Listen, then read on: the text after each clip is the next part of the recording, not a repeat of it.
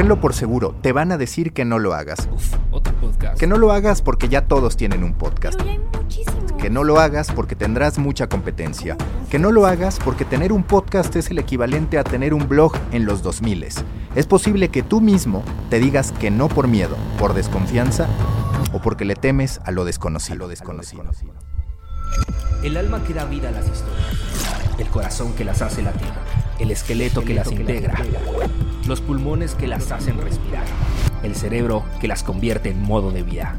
Anatomía del podcast por ACAST, tu guía creativa de inspiración y crecimiento. I'm Sandra, and I'm just the professional your small business was looking for. But you didn't hire me because you didn't use LinkedIn jobs. LinkedIn has professionals you can't find anywhere else, including those who aren't actively looking for a new job but might be open to the perfect role, like me. In a given month, over 70% of LinkedIn users don't visit other leading job sites. So if you're not looking on LinkedIn, you'll miss out on great candidates like Sandra. Start hiring professionals like a professional. Post your free job on linkedin.com/people today. Oh. And what is podcasting? You know, it's been described a lot of different ways. Este audio de Steve Jobs es del 2005. Habla del podcast como la next big thing, pero la idea es tan novedosa que para explicarlo tiene que compararlo con un objeto de culto. One way has been uh, TiVo for radio. You can download radio shows and listen to them on your computer or put them on your iPod anytime you want. Another way it's been described is Wayne's World for radio. Anyone can make a podcast, put it on a server, and get a worldwide audience for their radio show. For their radio show. show. Si el metaverso se explica con Ready Player One, el podcast en ese entonces se explicaba con Tivo y con El Mundo Según Wayne. Wayne's World o El Mundo Según Wayne es una película estadounidense estrenada en 1992. Relata la historia de Wayne y Garth, dos jóvenes geek que montan un ingenioso programa desde el sótano de una casa en Illinois. Tengo que decirlo, la referencia fue muy acertada. Un par de geeks que quieren hablar de lo que les gusta. Un programa hecho desde el sótano de una casa. Un productor que quiere comercializar de más. Un show que estaba bien como sus hosts lo habían planeado, como era originalmente. Ya desde ahí empezaba a verse que lo geek sería lo nuevo cool. Fueron ellos los primeros en escribir su blog. Fueron también ellos los primeros en hacer podcasts. Y aunque el viaje del héroe de los podcasts ha sido tan largo que vamos a tomarnos cinco episodios para contártelo, todo se resume a que hoy todos queremos tener uno.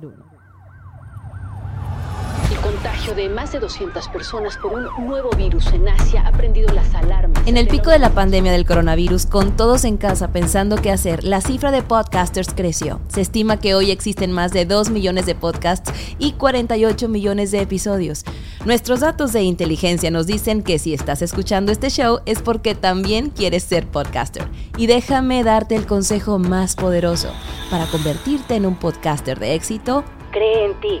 Resiste la tentación de abandonar. Toda esa competencia, todo ese exceso, todos esos no que pudieran y pudieras decirte se anulan con una sola cosa.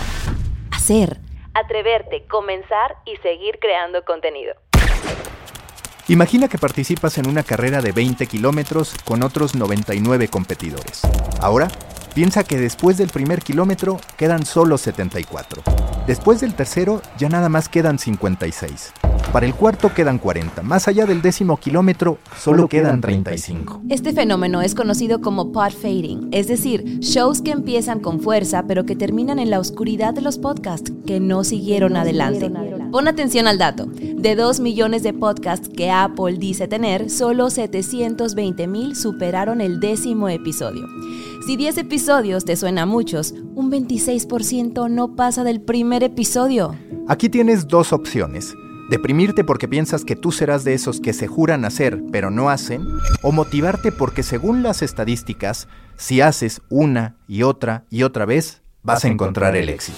Ashley Frange y Letty Sagún han hecho sin parar Se Regalan Dudas desde agosto del 2018 y hoy son una empresa de medios que se lanza a la conquista del mundo. Maurice Dieck lleva publicando dimes y billetes desde enero del 2019 y es hoy un referente de nueva generación en finanzas personales. En septiembre del 2015, Andrea Sosper y José Madero publicaron el piloto de Dos Nombres Comunes. Hoy siguen haciéndolo, llevan más de 200 episodios y han formado una comunidad que los acompaña donde sea que publiquen contenido. Yo soy Mauricio Cabrera y en noviembre del 2018 publiqué The Coffee el podcast que hoy me permite vivir de lo que me apasiona y crecer junto a mi comunidad. Yo soy Diana Martínez. Desde marzo de 2019 publico Nosotras en el Café, que hace una semana se convirtió en un café con Diana para seguir creando el contenido que me apasiona. Juntos, Diana y yo, queremos acompañarte en la anatomía del podcast, una guía para que comiences, para que crees, para que creas, para que sigas y para que no te detengas en la construcción de tu comunidad a partir de las historias que quieres contar. En Anatomía del Podcast por ACAST, tu guía creativa de inspiración y crecimiento, te daremos un recorrido por lo que piensan, por lo que padecen, por lo que gozan y por lo que inquieta a todos los podcasters que un día estuvieron como tú, preguntándose, ¿cómo empiezo mi podcast?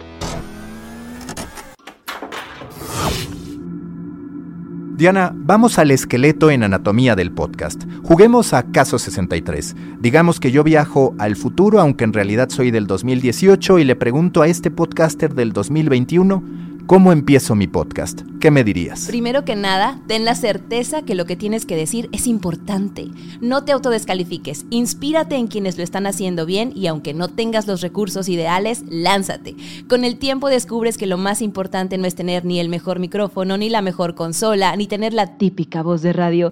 Lo que importa es que tengas claros tus razones y tu propósito. Yo te confieso que a veces me desespero. Veo a mucha gente preguntándose cómo ganar dinero con su podcast cuando ni siquiera ha publicado su primer episodio. Es más, en grupos de Facebook me ha tocado ver a gente buscando invitados, posteos del tipo, oigan, estoy lanzando mi podcast, ¿alguien quiere que lo entreviste? Y no, no es así como deben hacer un podcast, a menos que tengas un concepto original sobre cómo contar historias de gente random que terminen pareciendo extraordinarias. Pero si no es el caso, que es lo más probable, tienes que hacerte básicamente dos preguntas. Primero, ¿por qué? Segundo, ¿para qué? ¿Por qué lo quieres hacer y para qué lo quieres hacer? Yo, por ejemplo, lo quise hacer porque quería poder platicar con gente de la industria de medios y contenidos y porque veía que podía ser una buena forma de hacer networking sin tener que repartir tarjetas de presentación que además me parecen obsoletas y en eso soy malísimo. ¿Y para qué lo quería hacer? Para aprender, para conocer gente y para posicionarme en la industria. El dinero, si te fijas, no estaba en la ecuación, pero obviamente eso no significa que no quisiera ser Joe Rogan con sus 100 millones de dólares después de firmar en exclusiva con Spotify.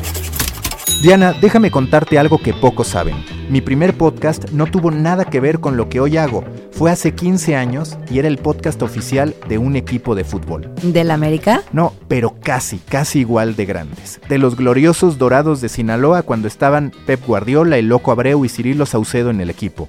En esa época, como ahora, todos nos preguntábamos ¿Qué es oficialmente un podcast? Según Wikipedia, un podcast es una serie episódica de archivos de audio que un usuario puede descargar a un dispositivo personal para escuchar fácilmente. Según la Creator Economy, es una forma de crear contenido que te garantiza aprender, hacer networking, construir comunidad y quizás, solo quizás, hacer dinero. Maca, no sé tú, pero yo sí soy de las que se preguntan qué pensaría Steve Jobs si estuviera vivo al ver que los podcasts con los que él soñó hoy son cada vez más de Spotify y cada vez menos de Apple, sobre todo fuera de Estados Unidos. Yo te podría apostar que Tim Cook tiene pesadillas por eso. Pero hay que decir que el podcast desde su origen ha tenido como máxima no vivir en una sola plataforma a partir del ecosistema abierto que se propone desde el RSS. RSS o Rich Site Summary es un tipo de fuente web que se utiliza para distribuir contenido producido en Internet. Según cualquier podcaster, es lo que permite que desde un solo hosting publiques tu contenido en distintas plataformas. Mis podcasts, por ejemplo, están en Acast, pero antes estuve en Podbean y algunos los publiqué en Anchor. Para mí, no hay respuesta correcta o incorrecta, solo necesidades que priorizar. Casi siempre lo que buscamos al principio es que sea gratis, lo que puedes encontrar en plataformas como Acast, donde empiezas con una opción gratuita. Ya después, si lo necesitas, puedes ir a una opción de paga con funcionalidades y almacenamiento adicional. Si te interesa recibir todas las definiciones by the book, Suscríbete a nuestro newsletter en anatomiadelpodcast.com y te enviaremos todo para que seas un Sheldon Cooper de los tecnicismos podcasteros. Llega entonces la otra inquietud. ¿Qué formato hacer? ¿Cuáles existen? El más obvio es el formato conversacional o chatcast. Ustedes entienden, chat por conversación y cast por podcast. The Coffee, por ejemplo, es un chatcast. Dementes es también un chatcast. Leyendas legendarias es un chatcast. Si les quedaba alguna duda, Un Café con Diana también es un chatcast, pero eso no significa que platicar con una persona o entrevistarla sea la única forma de hacer un podcast. Se regalan dudas, por ejemplo, también produce a través de Dudas Miria, Despertando y Durmiendo, que son podcasts guionados, monólogos que buscan relajarte y dejarte listo para iniciar o cerrar el día. Ellas mismas preparan el lanzamiento de su primer True Crime, es decir, la recreación de asesinatos reales, uno de los grandes géneros del podcast a nivel mundial. En México seguro escuchaste de Fausto, el primer True Crime latinoamericano. Fue dirigido por Fernando Benavides y contó la historia del que es considerado como el primer multihomicidio. Los datos lo demuestran, las historias de gente que mata gente nos gustan, a veces basadas en la realidad, otras a través de ficciones, ya sea de terror, un género en sí mismo como Crónicas Obscuras de Sonoro, o de una guerra mundial que parecía impensable pero que tuvo su parte de verdad cuando se dio un momento de tensión entre el gobierno chino y el estadounidense en los tiempos de Donald Trump. La entrada de Guerra 3 es francamente legendaria. ¿Cómo empieza una guerra? Si te gustan las cosas más rápidas, están en tendencia los shortcasts, episodios de hasta 15 minutos que profundizan en un tema y que por lo general buscan dejarte alguna enseñanza, moraleja o anécdota. Blinkist, una plataforma que sintetiza libros para extraer los conceptos más relevantes, lo lleva al extremo. Ofrece audios de dos minutos de duración con autores como Seth Godin, Malcolm Gladwell y Nico Rosberg, el piloto de Fórmula 1, bastante ad hoc con eso de contar historias a máxima velocidad. Un podcast como este es conversacional, pero también guionado, muy parecido a un daily, formato que hiciera famoso el New York Times con su programa del mismo nombre, The Daily, y que en México han replicado medios como Expansión y Reforma. Y claro, también están los programas de radio que son ofrecidos bajo demanda en formato podcast. El Pulsar República. Los amo. Estupendo. Nosotros a ti, Chumel. De ti depende qué contar y cómo lo quieres contar. Todo tiene pros y contras. Si lo haces conversacional, tienes que estar seguro de que esas pláticas generan valor. Si escribes un guion, tienes que garantizar que serás capaz de mantener la atención de la gente. Si quieres hacer una ficción sonora, debes buscar el dinero para pagar producciones mucho más costosas. Pero Maca, hay que decirle a la gente que el dinero no tiene por qué ser un problema para tener un podcast. Todo podcaster empezó con lo más básico. Algunos hasta lo hicieron con el micrófono de su celular y editando con GarageBand. Ya después nos hicimos de micrófonos y consolas, pero en realidad la primera inversión que tienes que estar seguro que quieres hacer es de tiempo. Si un día tienes que invertir dinero, serán buenas noticias, significará que estás creciendo. Sobre eso yo tengo una frase que dice que el creador que triunfa es el que se decide hacer incluso cuando no quiere. Porque hacer cuando estamos motivados es fácil. Pero hacer cuando no tenemos ganas, ese es el verdadero filtro entre los que se caen y los que siguen. Algo así como el juego del calamar, pero versión podcaster, nada más que sin morir asesinado, sin quedarte en la ruina y sin millonarios extravagantes pagando por verte como rata de laboratorio. Para resumir, estos son los rayos X de la anatomía del podcast. ¿Cómo no perder el juego del calamar del podcasting? 1. Tener claras tus razones para hacer un podcast, el por qué y para qué. Un tip, si quieren una metodología que les va a servir para su podcast y para la vida, compren Start With Why de Simon Sinek. Comienza con el por qué. 2. Elige el formato que mejor se adapte a ti. No hay correcto ni incorrecto, cada creador construye su estilo. 3. Selecciona una plataforma de hosting. No te quiebres la cabeza, puedes cambiarla en el camino. Lo que quieres es que tu show se escuche en la mayor cantidad de plataformas posible. Si tú haces lo tuyo, el RSS te acompañará. 4. No hagas inversiones gigantes. No necesitas un micrófono ultra profesional, tampoco una consola o una cabina. Solo consigue un lugar sin ruido y sin eco. Para hacks con ingenio mexicano, sigue nuestro newsletter. Si nos haces caso, te librarás del carrito de compras de Amazon o de Mercado Libre. 5. No te desesperes ni por métricas ni por dinero. Sé consistente.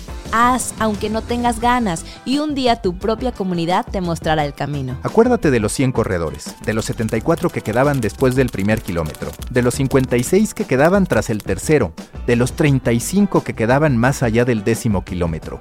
Si estás ahí, habrás ganado. Y entonces, ¿cómo comienzo mi podcast? Haciendo, atreviéndome, creyendo en mí, diciéndome que sí cuando todos me dicen que no. Y si un día dudas, porque todos lo hacemos en algún momento, vuelve a este episodio. Desde aquí, nosotros te acompañaremos en un recorrido por los fierros y tecnicismos de los podcasts, por sus métricas y sus desafíos, pero sobre todo por los miedos, emociones, triunfos y fracasos por los que todo podcaster tiene que pasar. Anatomía del podcast por Acast, tu guía creativa de inspiración y crecimiento. La creación de contenido tiene que continuar. Anatomía del Podcast es una producción de ACAS México, relatado por Mauricio Cabrera, Diana Martínez y César Fajardo. Concepto original de Guillermo Ruiz de Santiago, escrito y dirigido por Mauricio Cabrera, diseño sonoro César Fajardo, diseño gráfico Alex Villalobos, producción ejecutiva Diego Bolaños y Guillermo Ruiz de Santiago.